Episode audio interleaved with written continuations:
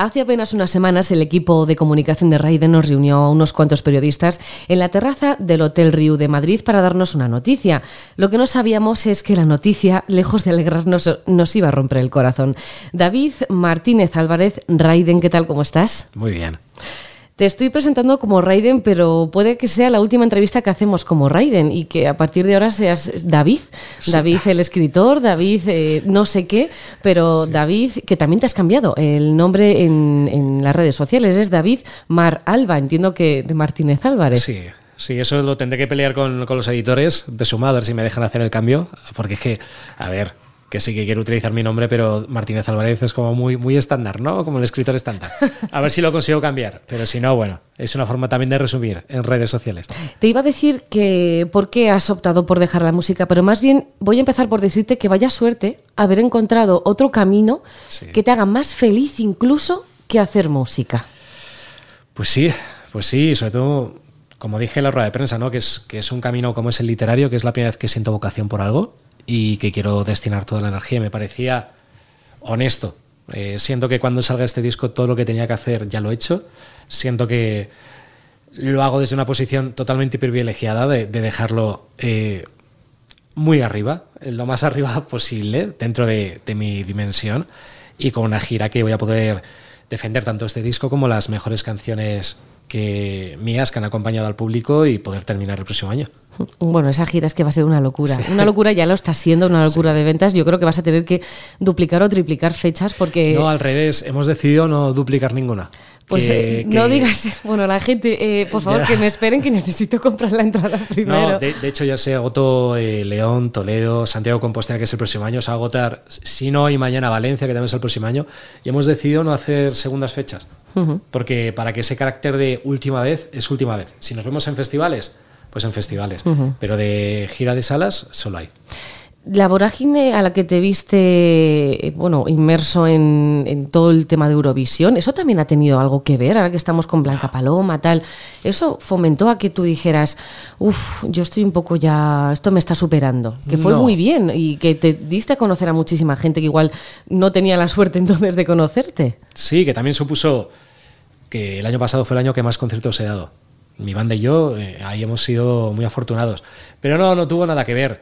Sí que es cierto que, que también fue una cosa que había conseguido más, ¿no? Que, ostras, ya he conseguido hacer esto y sobre todo eh, sirvió para, para aprender o, para, o para saber que, que mi música, eh, mi idioma no es un problema que hay gente que no sabe mi idioma y que también puede convencer, que ocurrió con los eurofanes de otros países. Entonces, eso que me llevé, pero no, no fue un agravante ¿no?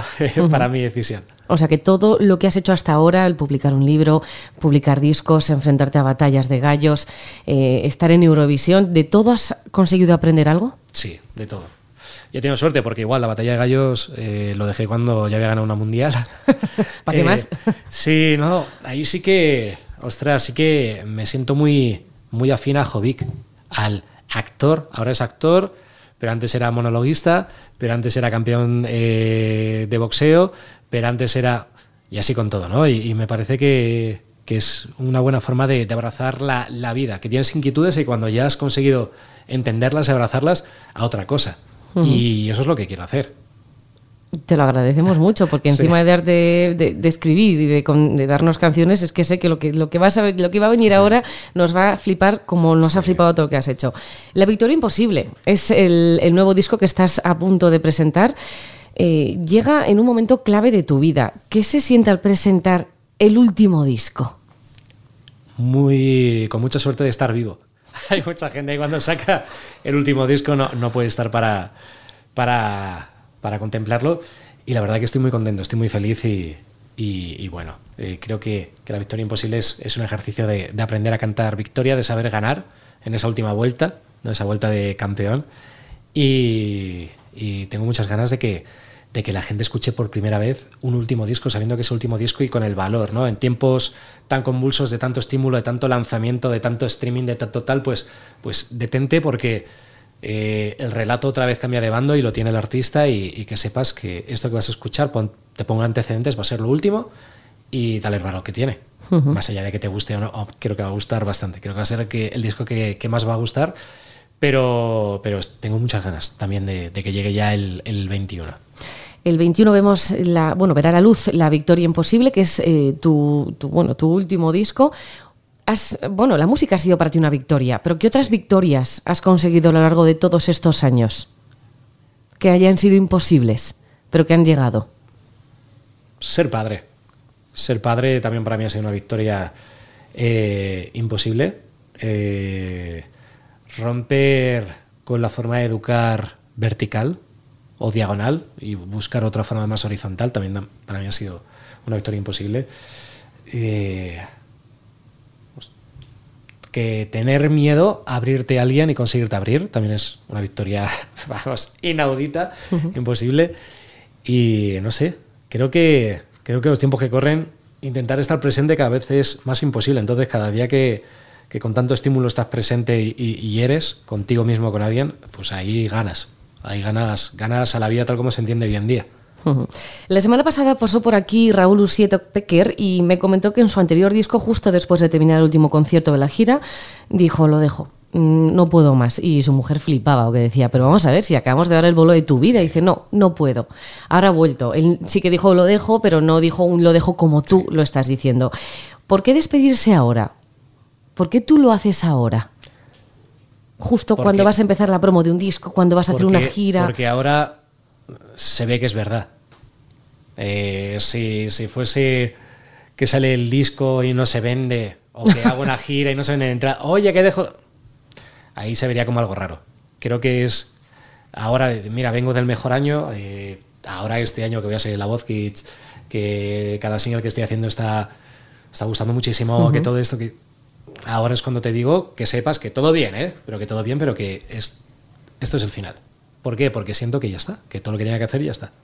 Y cuando componías este disco, La Victoria Imposible, ¿sabías que iba a ser el último? ¿Lo tenías en mente? Mm, no, no, pero, pero sí que es...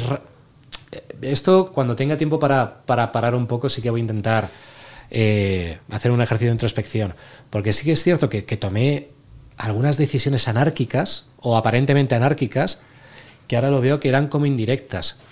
Que eran como indirectas. Cada que tomó la decisión era como que ya estaba preparando de, alguna forma inconsciente el, camino.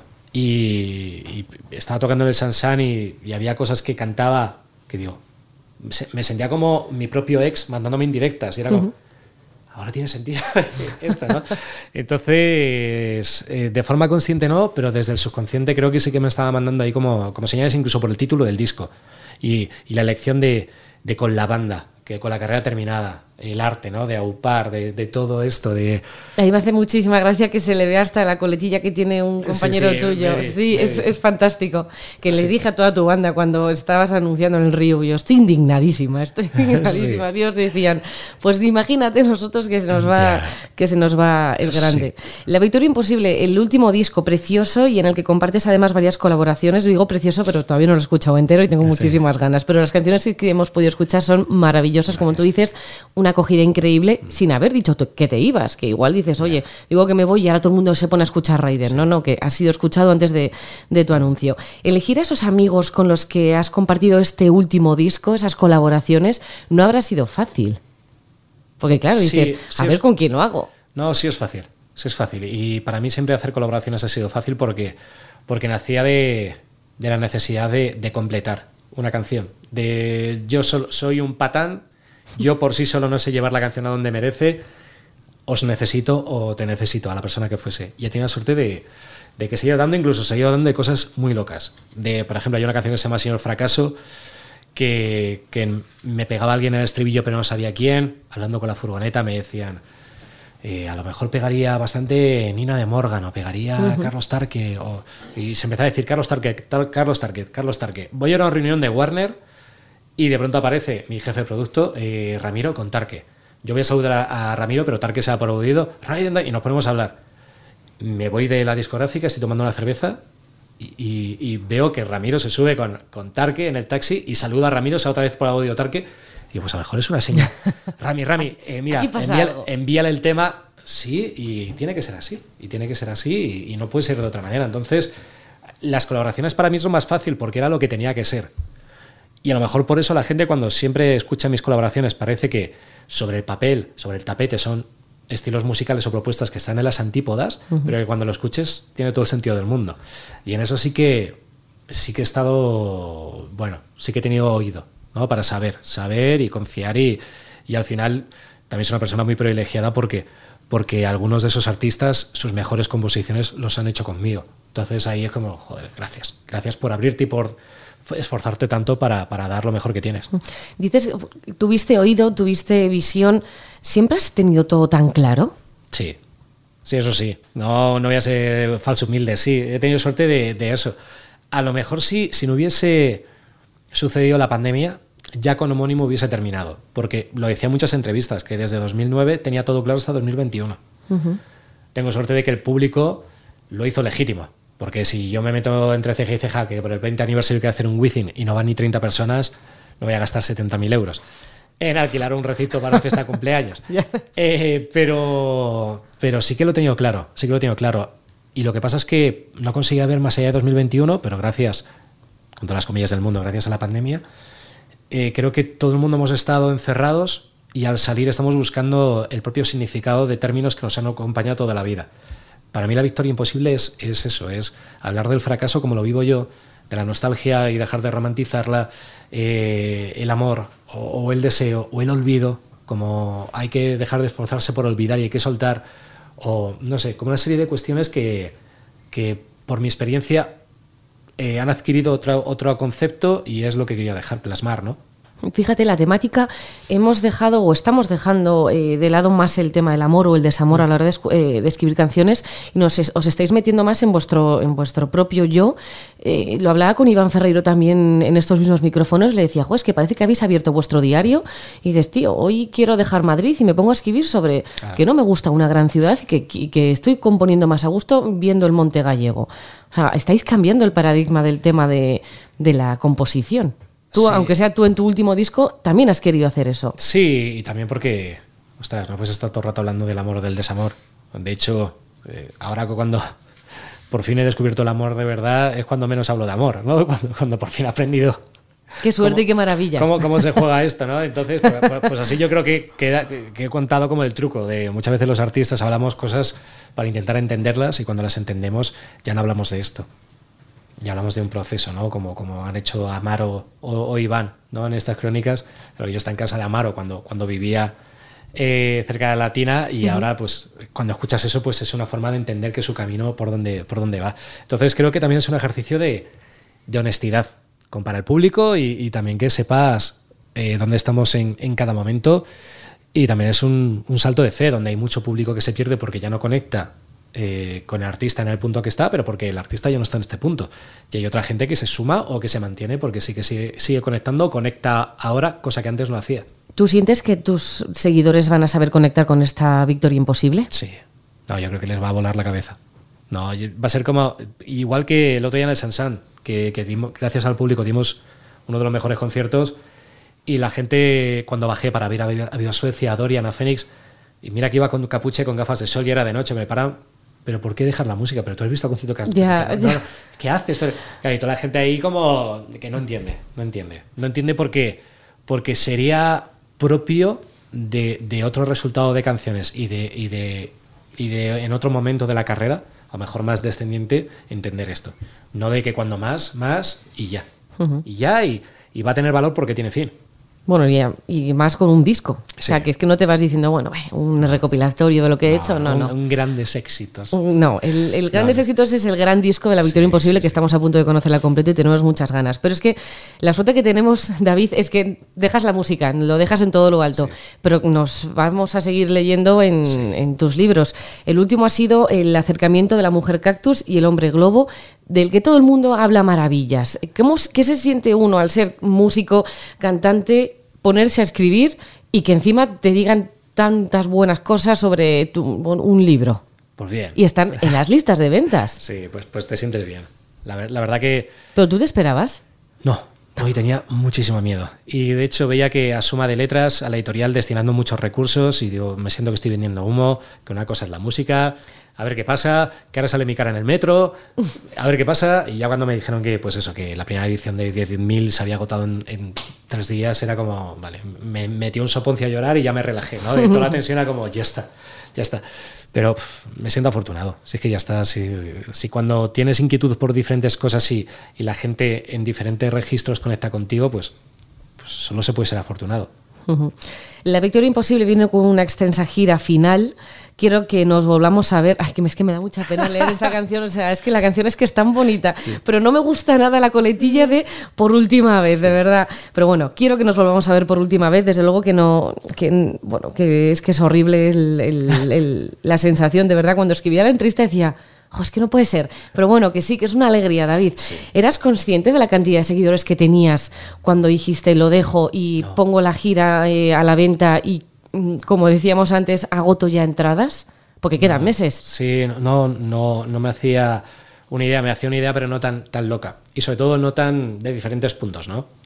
del deporte, de la política, de, gente que ni, pensaba ni me imaginaba. Y, bueno, eso también te das cuenta de, que al final sí que dejas un pozo. Y, y, de la dimensión que tiene tu música. Sí, también, incluso la dimensión que tiene esa frase de quiero que nos volvamos a ver, porque, porque creo que Haz de Luz ha sido una canción que ha ido cambiando de significado. Con la pandemia cambió, también por esos primeros abrazos eh, necesitados. Tal. Y ahora en estos conciertos, cuando lo canto es. Quiero que nos vamos a ver, aunque no vaya a ser de esta forma. Y, es una bonita forma de aceptación. Y ves al público que, lo grita como si fuese la última vez, de, verdad. Y, entonces es. Ostras, es muy fuerte vivir esto sobre un escenario, ¿no? Eh, hay, hay muchas veces, y eso es un defecto que tenemos muchos cantantes, que cuando estamos encima de un escenario eh, a veces no estamos presentes y se nos va el pensamiento a otras cosas, pero en eso es como todo el rato el público tira de ti de esto, esto es nuestro, ¿no? Y tú, claro, claro, esto es nuestro. ¿Cómo afrontas esta gira? Pues atesorando, atesorando, disfrutando mucha conversación en la furgoneta y llevamos solo dos conciertos y dos conciertos que ni siquiera formaban parte de la gira, que eran el Sansan, que era un festival, y el Festivalino, que era otro festival pero atesorando y, y hablando de, todo, de todo esto y sobre todo eh, nos estamos demostrando que somos una familia. Y también para mí la victoria ha sido eh, que con mis amigos vamos eh, por salas y la gente canta las canciones y la gente llena los sitios y, nos miramos y, tenemos nuestras coñas internas que también tenemos cuando no estamos en el escenario y, la gente la abraza. Mm. Después de todo el cariño, después de poder decir a los cuatro vientos lo que querías, después de liberarte de todo lo que te reconcomía, después de decir lo dejo, me voy, pero antes dejándonos a Victoria Imposible, ¿eres feliz, David? Sí, a lo mejor por eso dejo la música, porque yo empecé en la música, y lo digo de verdad, ¿eh? empecé la música por el concepto de, esto creo que lo dije en la rueda de prensa, el concepto de la teta mala. Cuando te destetan, hay gente que si no se siente querida, busca otra forma de sentirse querido. Hay gente que cae en las drogas, hay gente que cae en el juego, hay gente que cae en el sexo, tal. Yo caí en la creación. Yo caí en, un lugar donde, donde si yo creaba, podía delimitar todo el escenario, podía hacer y deshacer, y ahí me sentía querido. Con la música, que entré de la forma más accidental, me, sentí querido y, querido barra feliz. En el momento que, que ya no necesito de la música, es como si estoy ya la música, y esto ya era con el anterior disco, si estoy a música es porque, porque quiero, pero no necesito de... Eh, pues en este momento es como, vale, me siento feliz porque, porque he podido hacer todo lo que quería, porque sobre todo la música no me define. La música es una, ventana desde la que la gente que no me conoce me puede llegar a conocer o entender, pero no me define. Entonces eh, ha sido, cuando di la noticia ha sido liberador, liberador y, y sobre todo, wow, que le puedo poner final y le puedo poner final eh, y no por ninguna causa rara, sino por porque ya todo lo que tenía que hacer está hecho.